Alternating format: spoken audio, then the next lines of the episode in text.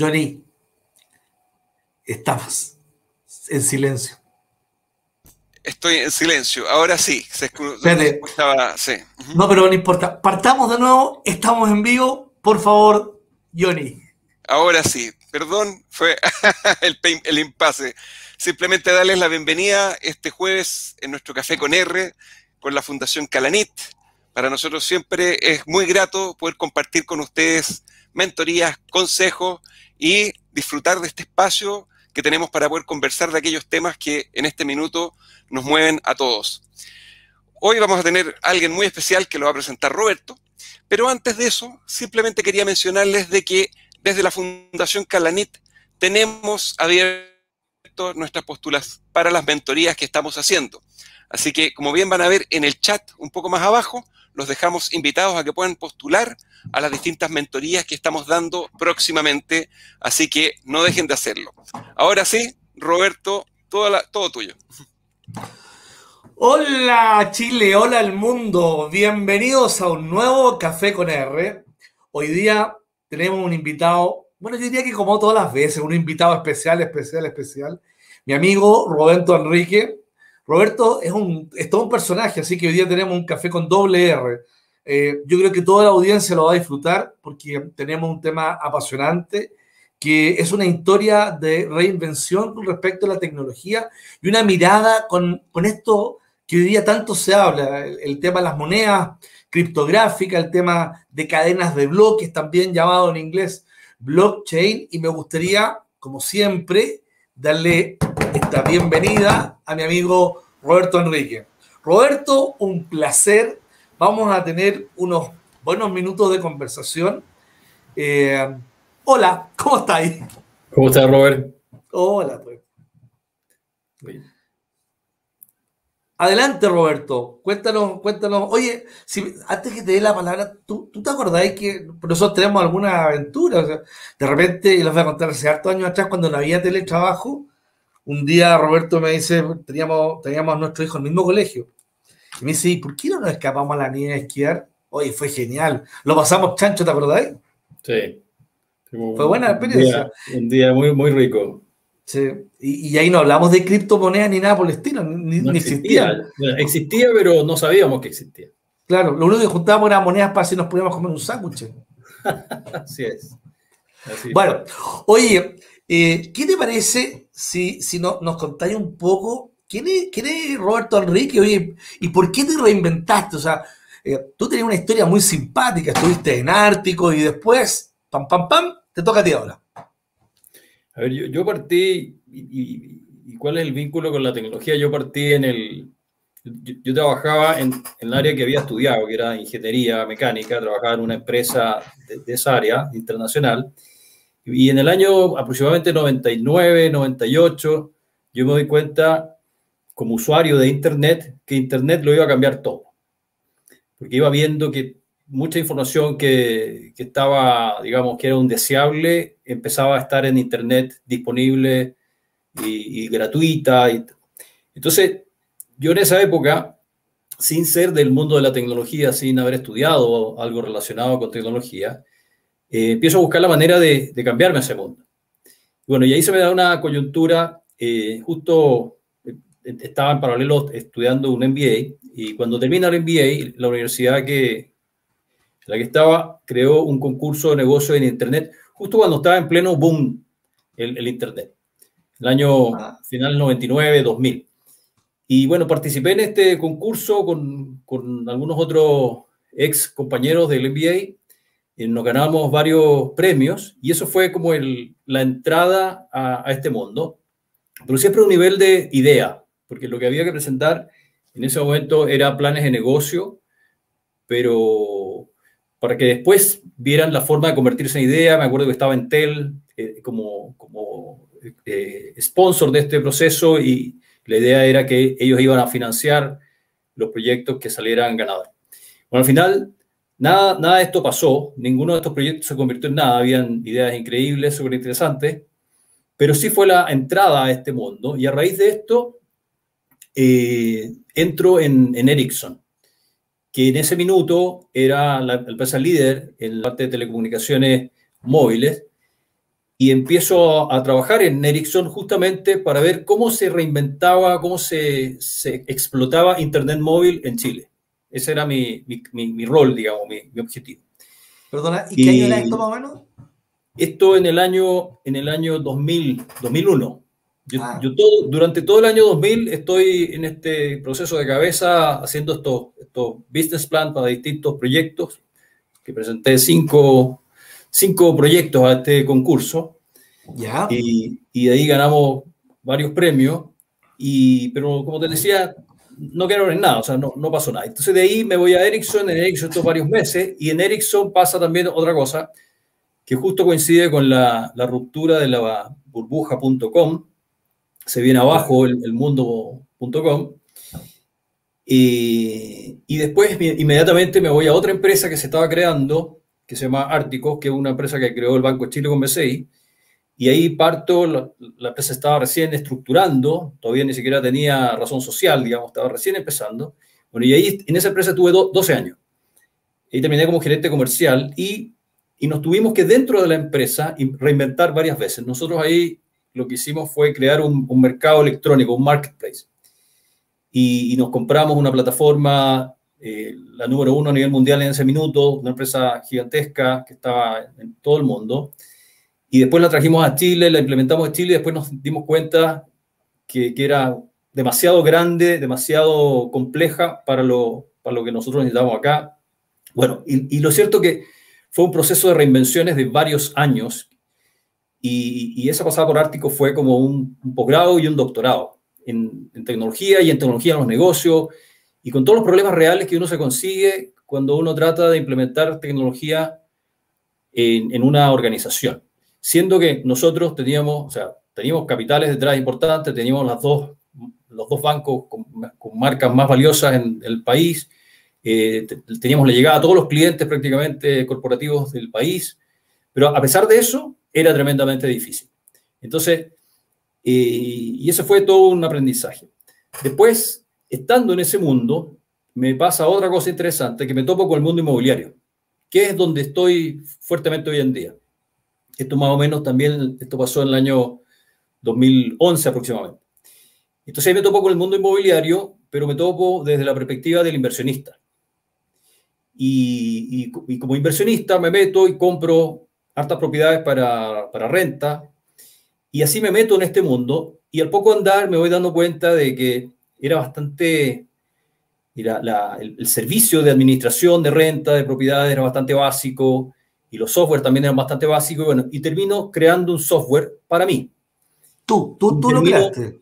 Claro, porque Mira. se me da la, la, situación de que el, el, administrador, digamos, la persona que me administraba mis propiedades, eh, empecé, empecé a tener problemas, digamos, del nivel de servicio, entonces decido cambiarlo, salgo a buscar otro, me doy cuenta que eran parecidos, salgo a buscar software para decir, bueno, déjame hacerlo yo, me encuentro con software que era bien básico y al final termino haciendo yo un software. Ah, Pero este software que termino haciendo lo hago sobre una plataforma que se llama Salesforce. Eh, para los que no conocen Salesforce, Salesforce es un CRM, CRM viene de las siglas de Customer Relationship Management, que es básicamente un sistema, un software para gestión de clientes, para gestión de procesos comerciales, que nosotros habíamos introducido en esta empresa de Ártico con mucho éxito y yo había aprendido muy, muy en profundidad y, me habían enamorado de este sistema, porque a pesar de estar en una empresa tecnológica, no teníamos a nadie tecnológico que tuviera que meterse en el sistema. Nosotros en el área comercial podíamos manejarlo todo. Y eso era, era una cosa, una rareza, digamos. Lo cierto es que me puse a estudiar, me puse a investigar eh, y terminé haciendo un, un, primer sistema para administrar eh, las propiedades que yo tenía. Bueno, y ahí se dio otra cosa en paralelo, que empezaron otras personas a, a pedirme apoyo, decirme, ayúdame, yo también quiero convertirme en inversionista, pero ayúdame a mi coaching, etcétera, y ahí creé otra empresa para poder eh, apoyar a ejecutivos a que se convirtieran en inversionistas. Y en sea, paralelo con Aquí entonces entiendo que todo este doctorado que tuviste en Árticos después pasó a, a la posibilidad, junto con la, con convertirte en empresario inmobiliario a desarrollar un, programa, un software que estaba basado en esta plataforma y adicionalmente creaste otra plataforma para poder ayudar a nuevos inversionistas. O sea, estamos hablando ya de que estás ampliando esta red y tratando de cubrir otros aspectos del negocio. Claro, o sea, yo primero me metí, me metí, digamos, yo, y después esa experiencia la utilicé para, para ayudar a otros. Y en paralelo se fue perfeccionando este sistema. Pero ahí se dio una cosa que es muy interesante. Como yo no venía del mundo del real estate, entonces empecé a poder hacer reingeniería de varias cosas y a mejorar cosas que, que se venían haciendo hace 100 años de la misma manera. Entonces, pequeños detalles, pero la sumatoria de los detalles hacen la gran diferencia. Entonces, y, y, todo eso lo fui metiendo dentro del software. Pero después pasó otra cosa más interesante. Aproximadamente pasado el año, la gente de Salesforce me contacta y me dice, Robert, nos enteramos que hiciste algo.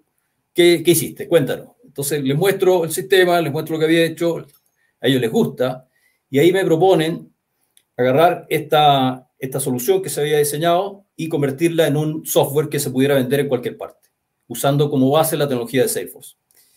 Y, y ese proyecto parte eh, a mediados del 2012 y ya a principios del 2013 ya se configura como empresa todo y parte Be Real Estate, que es la empresa, digamos, que hoy ofrece un, software de gestión inmobiliaria eh, a gente que administra propiedades, a corredores de propiedades, tenemos clientes a banco, a compañías de seguro, hay clientes en Chile, en, México, en Estados Unidos, en Guatemala. Eh, entonces, bueno, ahí, y, también ha sido todo un proceso de reinvención porque, porque uno va aprendiendo de los clientes y, va perfeccionando los procesos que ellos tienen, metiéndole un poquito de innovación, metiéndole tecnología y siempre con una mirada regional. Siempre cuando partió Virreal, partió con una mirada regional. Oye, ¿y cómo empezamos a unir toda esta, esta, esta gran historia previa con el tema de lo que está pasando hoy día con criptomonedas, cadenas de bloque? ¿Cómo, cómo te empezaste a, a entusiasmar con esa área? Porque veo que obviamente eh, hiciste reingeniería, reingeniería, reingeniería, creaste una serie de cosas. Me encanta esto porque aparte saliste fuera de Chile, eh, tienes puesto tu, tu, tu, software en otros lados y, y ahora, ¿cómo, ¿cómo, nos vamos metiendo un poco en este mundo de cadena de bloques, que es tan entretenido por lo demás? A ver, el, tema aparte es, es, consecuencia probablemente de, la, inquietud permanente. Eh, yo hace años atrás, eh, siempre tuve la, siempre tenía la visión, decía, yo quiero poder tener un trabajo que pueda trabajar desde cualquier parte, independiente de donde esté. Entonces, si, si mi hijo se, quiere ir a estudiar un posgrado fuera, de repente yo poder acompañarlo y, y, poder trabajar desde cualquier parte. Y me di cuenta que, que uno de los caminos era invertir en bolsa. Entonces empecé a estudiar cómo era invertir en bolsa por internet. Entonces me metí, me metí, no sé, esto debe haber sido con el año 2013 más o menos, es mentira, sí, 2000, 2000, sí, 2012, 2013, por ahí. Eh, y me empiezo a meter en el mundo de, de, invertir, digamos, con mucho miedo al principio porque todo por internet, eh, en un momento que, que, que, no sé, transar plata por internet no, no era tan fácil, por, por lo menos para el tema cultural también. Entonces me leí un par de libros y ahí me empecé, gané un poco de plata, perdí un montón de plata, al final break even y me salí. Y dije, ¿sabes qué? Esta cuestión no es para mí, me, voy a, me va a dar un infarto, acá voy a morir, la subida, la bajada. Eh, entonces al final dije, ¿sabes qué? Me, me, me, voy a quedar afuera, pero sí dejé algunas pocas inversiones, un poco de plata, pero dije, voy a invertir solamente en, empresas donde haya gente inteligente. Ellos se encargarán de que esas empresas crezcan y hagan lo que sea y, me olvidé un poco del tema. Pero después resulta que en, hace unos cuatro años atrás aproximadamente, empieza, yo empiezo a escuchar este tema de, de Bitcoin y entonces empiezo a hacerle doble clic, porque el, el, tema de las inversiones siempre fue algo que me, me gustó, me apasionó mucho. Eh, entonces empiezo a hacerle doble clic y empiezo a ver cosas que, que, en la bolsa normalmente no se ven. Y es básicamente que la, las, por ejemplo, el movimiento en la, en la, bolsa, en los stocks en general, variaciones de 1, 2, 3% son variaciones importantes al día. Pero resulta que, que, estas variaciones, las variaciones que uno veía en Bitcoin eran una locura, o sea, podía variar 5, 10, 15, 20, 30% al día. y al mes podían ser 40 y 50 y 60%. Entonces, no, no había ninguna relación con las cosas que nosotros usualmente conocemos. Entonces empecé a hacerle doble clic y empecé un poco nuevamente a estudiar. Todo esto es eh, un poco eh, inquietudes que uno empieza a tirar el hilo. Yo tengo un dicho que, que uno dice, yo digo siempre, eh, a veces uno tira el, hilo como si tuviera un, un, suéter, un chaleco, tira el hilo y de repente uno empieza a tirar y sale la oveja completa. Entonces, aquí, eso me ha pasado varias veces. O sea, uno empieza de repente, agarra por alguna cosita y empieza, empieza a investigar, te empieza a meter y de repente termina sabiendo más que el promedio. Entonces, aquí me pasó algo parecido, o me ha ido pasando algo parecido. Entonces, yo partí, mi cuñado también estaba en esta cosa, entonces ya ahí nos pusimos a conversar, ya tenía alguien con, con quien compartir y, y, nos metimos. Y después me acuerdo que el, el Bitcoin se vino bajo, o sea, había llegado a los 18, 20 mil dólares y después se vino abajo. Entonces ahí nos quedamos un poco stand-by y después se reactivó. Hace el año pasado se reactivó de manera fuerte y, a principios de año llegó hasta los 60 mil dólares, se tiró una caída baja, ahora está en 36 mil dólares, pero, pero todo lo que ha pasado entre medio es muy interesante. Entonces ahí yo empecé nuevamente, a principios de año, volví al tema y, y empecé nuevamente a investigar y empecé a leerme, a leerme o sea, hay mucha información en Internet, hay mucho video, etcétera, y me leí un libro de, que, es de la historia, que se llama Infinite Machine, que, es de la historia de Ethereum, que es uno, uno de los, después de Bitcoin está Ethereum, que es una de las criptomonedas más importantes. Y ahí empecé a entender cómo se gestó esto, y empecé a entender una cosa que era súper interesante, y ahí fue como que se me, se me prendió la luz y me di cuenta de que esto definitivamente es algo que, que, que va a cambiar todo. Por lo menos es la visión que yo tengo. ¿Y cómo, cómo tú crees que va a cambiar todo? Porque eh, yo creo que acá, eh, sin duda, que el hecho de que Bitcoin y todas estas plataformas hayan, hayan generado un alza importante y naturalmente ha despertado interés de hoy día ya casi todo el mundo está hablando de eso, pero habla pero sin entender. Entonces, ¿cómo tú ves que va a ser ese cambio en el futuro? Fíjate que, a ver, eh, aquí hay, a mi juicio, dos, dos, cosas, digamos, que son como bien fundamentales. Una, eh, sin meterme demasiado a hablar de, de, tecnología, a ver, lo que significa blockchain o cadena de bloques, básicamente es que la información puede estar guardada de manera absolutamente segura. Ese, ese es como el, el, tema central, digamos. Y eso se produce porque, porque existen muchos nodos, o sea, muchos computadores que al mismo tiempo validan la información. Es como si hubiesen muchos notarios diciendo este contrato es válido. Por ende, como todos dicen que es válido, por ende es válido. Y eso pasa ahora a través de la tecnología, a través de esta cadena de bloques que se llama, donde cada bloque es validado por muchas entidades. Y a su vez, un bloque de información está unido inmediatamente al siguiente. Y, si se corta, o sea, si el siguiente se rompe, entonces también la cadena se corta y, la información deja de ser eh, fidedigna. Por ende, es incorruptible por, la, por un tema tecnológico. O sea, la arquitectura sobre la cual está la información guardada es incorruptible. Entonces, eso es un paso por delante de todas las otras tecnologías que hoy en día permiten guardar información.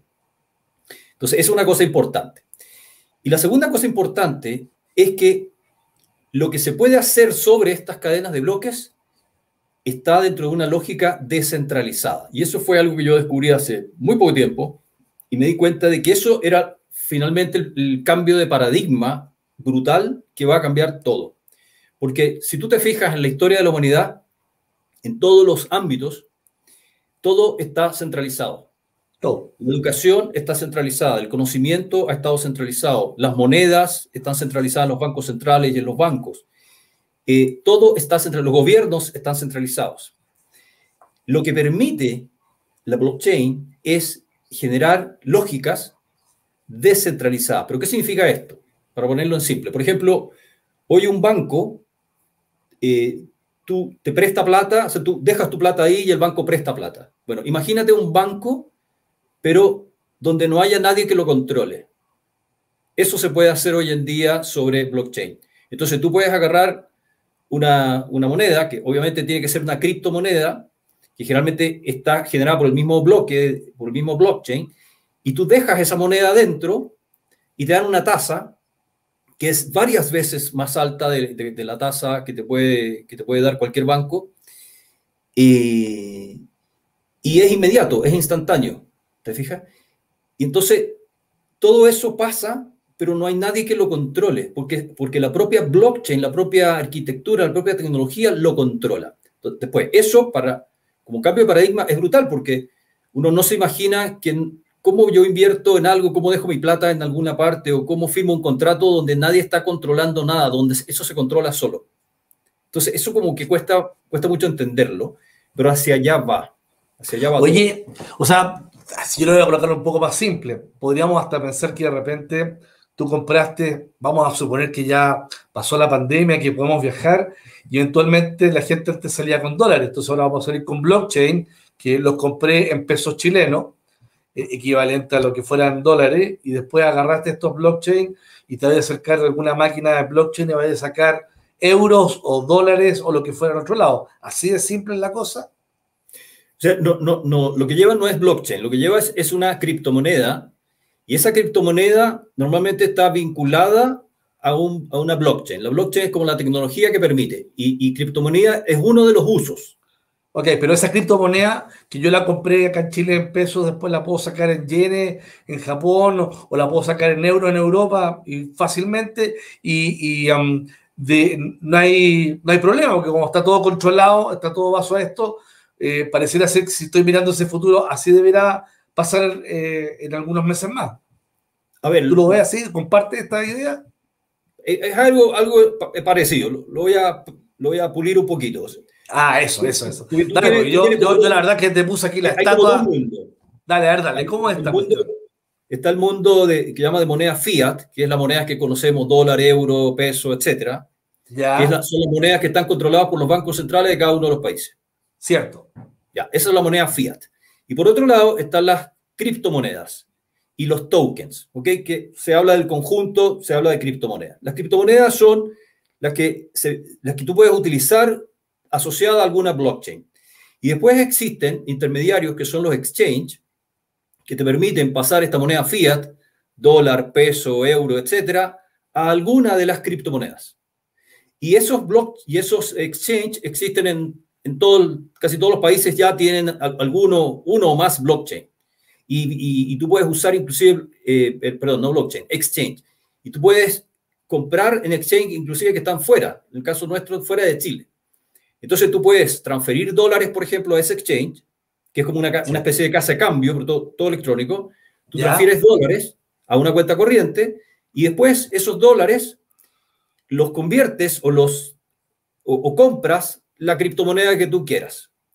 Y esas distintas criptomonedas tienen o están vinculadas a distintos tipos de proyectos. Y entonces, y eso es lo que de alguna manera va haciendo y, se van transando y, se, pueden comprar y vender. Y, eso genera todo un mercado asociado a cada, a cada una de estas criptomonedas y es lo que hace que suban y bajen de precio. Pero cada una de ellas detrás tiene un proyecto y hay distintos tipos de proyectos. Hay, por ejemplo, proyectos tan complejos como no sé, se está hablando de una nueva Internet sobre blockchain. Entonces, hay una empresa que se llama Internet Computer que está gestionando en, el modelo de blockchain una nueva modalidad de Internet. Hay gente, por ejemplo, que está viendo cómo hacer la trazabilidad de productos, de alimentos, productos, etcétera, pero a través de la blockchain. Eh, hay otras que están viendo lo que se llama contratos inteligentes o smart contract. Entonces, en fondo, un contrato, por ejemplo, un contrato de arriendo, que hoy, no sé, yo te arriendo una propiedad a ti, firmamos un contrato, vamos a una notaría, bueno, la notaría desaparece, porque ese uh. contrato lo firmamos entre tú y yo en una blockchain. Por o perdona, nuestros amigos notarios no les va a gustar mucho esta cuestión de los blockchain. No, hay, hay, hay, muchas, hay, uh. muchas, hay muchas organizaciones hoy en día que empiezan a, a tener que transformarse, reinventarse o en muchos casos desaparecer. Y eso, y eso empieza a producir fricción, ¿te fijas? Y empieza a producir distintos tipos de opiniones y resistencia, porque recuerda que como seres humanos tenemos siempre un nivel muy alto de resistencia al cambio. Y le tenemos miedo, por, nuestra naturaleza, le tenemos miedo al, a, a, todo lo que genera incertidumbre. Entonces, cuando hay algo que no lo conocemos, que no, no, lo entendemos, obviamente lo rechazamos y le tenemos miedo, ¿te fijas? Pero aquí el llamado es, en fondo, hacerle doble clic y tratar de entenderlo. Lo que pasa es que cuesta entenderlo porque son, es, un lenguaje difícil. Normalmente las personas que están en este mundo de blockchain y en general tecnología son personas jóvenes. Eh, entonces, de repente, los que estamos por solo los 30 años nos empieza a costar entenderlo, que es un poco lo que le pasa, no sé, a los abuelos con sus nietos, que no, no entienden lo que están jugando, digamos. Entonces se empieza a producir esa brecha. Entonces, eh, entonces es muy interesante los impactos que tiene, no solamente desde el punto de vista económico, sino también desde el punto de vista de, de cómo se relacionan las personas. Pues se empiezan a producir brechas de conocimiento. Y eso es una de las cosas que la tecnología está permitiendo que, pase. Y eso va a ir cambiando y va a ir remodelando o reestructurando la forma como entendemos que, es la sociedad. O sea, los impactos son transversales. Y, de, aquí, de aquí para adelante, ¿cómo ahora tú relacionas toda esta cadena de bloques con, con tus negocios? A ver, la parte, lo más cercano que yo veo es eh, los smart contracts, o sea, los contratos de arriendo, que fundamentalmente la mayor parte de los clientes que utilizan mi Real eh, terminan firmando contratos, ¿verdad? Y después administran esos contratos y con todas, con todas las implicancias que tienen. Entonces, esos contratos eh, ya empezaron a pasar a digital, pero en términos de que se firman digitalmente. Pero sigue habiendo un concepto, sigue estando una notaría o sigue estando un, concepto de, aprobación. Y, y, tú firmas por un lado, yo firmo por el otro, pero todavía no existe, salvo que esté notariado, y asumiendo que el notario es 100% confianza, todavía no existe que, que ese contrato esté validado de manera universal. Y eso va a pasar cuando esté en una blockchain, porque la blockchain va a ser aceptado universalmente. Entonces, ese contrato que podamos firmar tú y yo eh, va a ser válido en cualquier parte, cualquier parte del mundo. Eso en cualquier parte del mundo, o sea. Cualquier parte del mundo. O sea, aquí, estamos viendo las fronteras totalmente. Ok, aquí lo que estamos viendo es un y, la blockchain no tiene nada que ver con los países, está sobre los países. Lo que estamos viendo aquí, Roberto, es un, es un, tema transversal alrededor de, los países y que estamos viendo un ejemplo real del uso de esta tecnología eh, y que cercana, porque naturalmente esto a medida que siga avanzando eh, y que vayamos un poco mirando esto que hay detrás de todo este delón medio, medio mágico, detrás de cadenas de bloques, yo pareciera ser y concuerdo contigo que nos vamos a encontrar con validación de contratos, contratos inteligentes que van a permitir justamente celebrar en cualquier parte del mundo un contrato. Y eso yo ya me imagino que un importador que, quiere traer algo y que a lo mejor con un contrato también va a estar eh, con, más, con más certeza que lo va a llegar, va a estar ahí con el exportador, va a poder, va a poder hacer la, la transacción a través de este contrato inteligente y la cosa va a llegar de mejor manera. Y aquí ganan todos. O sea, el único pobrecito que no gana es el notario, pero porque va a tener que reinventarse. A lo mejor puede, podrá, tendrá que hacer algo más, porque yo creo que naturalmente todo el mundo se puede reinventar. Eh, y, estamos a puerta entonces de estos contratos inteligentes. Esto ya, o sea, esto ya existe. Si los contratos no, es algo que viene, esto ya existe. Tú, hoy en día, por ejemplo, si tú, tú hoy en día puedes agarrar, eh, comprar, pasar dólares a alguna criptomoneda y dejar esa criptomoneda en, un, en un eh, sistema que se llama de finanzas descentralizadas, que es básicamente un banco en simple, ganando, no sé, 12 hasta 20% al año, sin hacer nada, o sea, deja la plata ahí. Es una oportunidad tremenda. Ya, cuando tú haces eso, automáticamente estás firmando un smart contract. Ah. O sea, ese acuerdo en el cual tú entregas una cantidad de, dinero eh, expresado en, Bitcoin o en Ethereum o, lo que sea, tú se lo entregas a una entidad y, esa entidad te, promete pagar de vuelta, por ejemplo, un 12 o un 20% anualizado. Eh, eso se hace a través de un smart contract. O sea, lo que, lo que hay detrás es ese acuerdo queda en un smart contract. Entonces, hoy ya existe. Lo que pasa es que, claro, existe todavía en, un ámbito muy, muy eh, pequeño en comparación con todo el potencial que hay, pero ya existe, ya se está usando, y hace mucho rato. ¿Te fijas? Entonces, lo que va a ir pasando es que vamos a ir viendo progresivamente, pero de una manera muy rápida, que cada vez más tipos de acuerdos van a ir quedando reflejados en smart contract y van a ir surgiendo una serie de otros servicios asociados que van a estar guardados en la blockchain. Por ejemplo, un caso que se me ocurre, que yo estoy seguro que, que va a estar resuelto en algún minuto de esa manera, es la ficha médica. Yo recuerdo uno de mis proyectos, cuando yo partí en este mundo, te contaba de, sí. concurso, uno de mis proyectos estaba vinculado a, a, algo parecido a una ficha médica universal. Pero eso es un problema. Entonces imagínate el poder tener una ficha en donde tú tengas todos tus datos, donde tengas toda, todos los exámenes que has tenido a lo largo de tu vida eh, en un solo lugar. Y que después los médicos se, se conecten a, a, esa ficha, a esa gran ficha, y puedan ir agregando información, si es que tú se los permites, y que esa ficha tú seas el dueño y que pueda estar disponible en cualquier parte. Entonces el día de mañana, suponte tú te quieres ir a operar a, no sé, a Europa y, y, y está la ficha validada, única, y está disponible para los médicos a los que tú le des acceso. Eso hoy en día no se, no se puede. Hay una serie de, de, de temas legales que lo impiden. Tecnológicamente es, es muy factible, pero eso, ese tipo de cosas van a ir quedando probablemente en, en, en una blockchain y, y, cada uno va a ser el dueño de su información. Y esto no es ciencia ficción, lo que tú estás no, hablando no, no, no es para nada. Esto lo vamos a poder hacer y vamos a tener que romper a estos paradigmas, eh, entre comillas, eh, legales de, de, de, de, bloquear, entre paréntesis, información o no tener todas las cosas a la vista. Oye, mira, eh, hemos tenido, ya, ya llevamos como 33 minutos conversando, 34 minutos, pero eh, yo siempre les quiero dejar un espacio a nuestros amigos porque tienen, unas preguntas súper interesantes y me gustaría tirar la primera pregunta, si es posible, si, si podemos escuchar la primera pregunta, va a aparecer aquí abajo.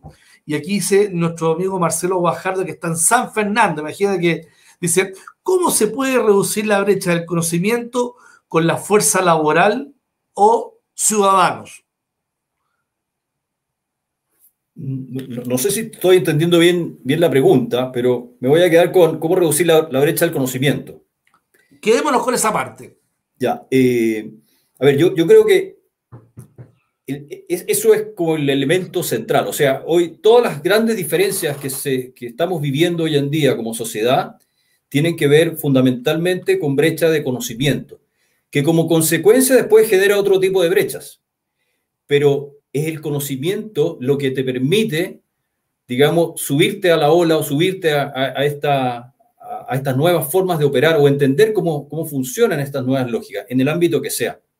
Entonces, finalmente, es a través del conocimiento que esto se logra. Después, lo que usualmente esperaríamos, y todo el mundo esperaría como respuesta, que es una respuesta de, desde el paradigma de la centralización, es que alguien venga a enseñarnos.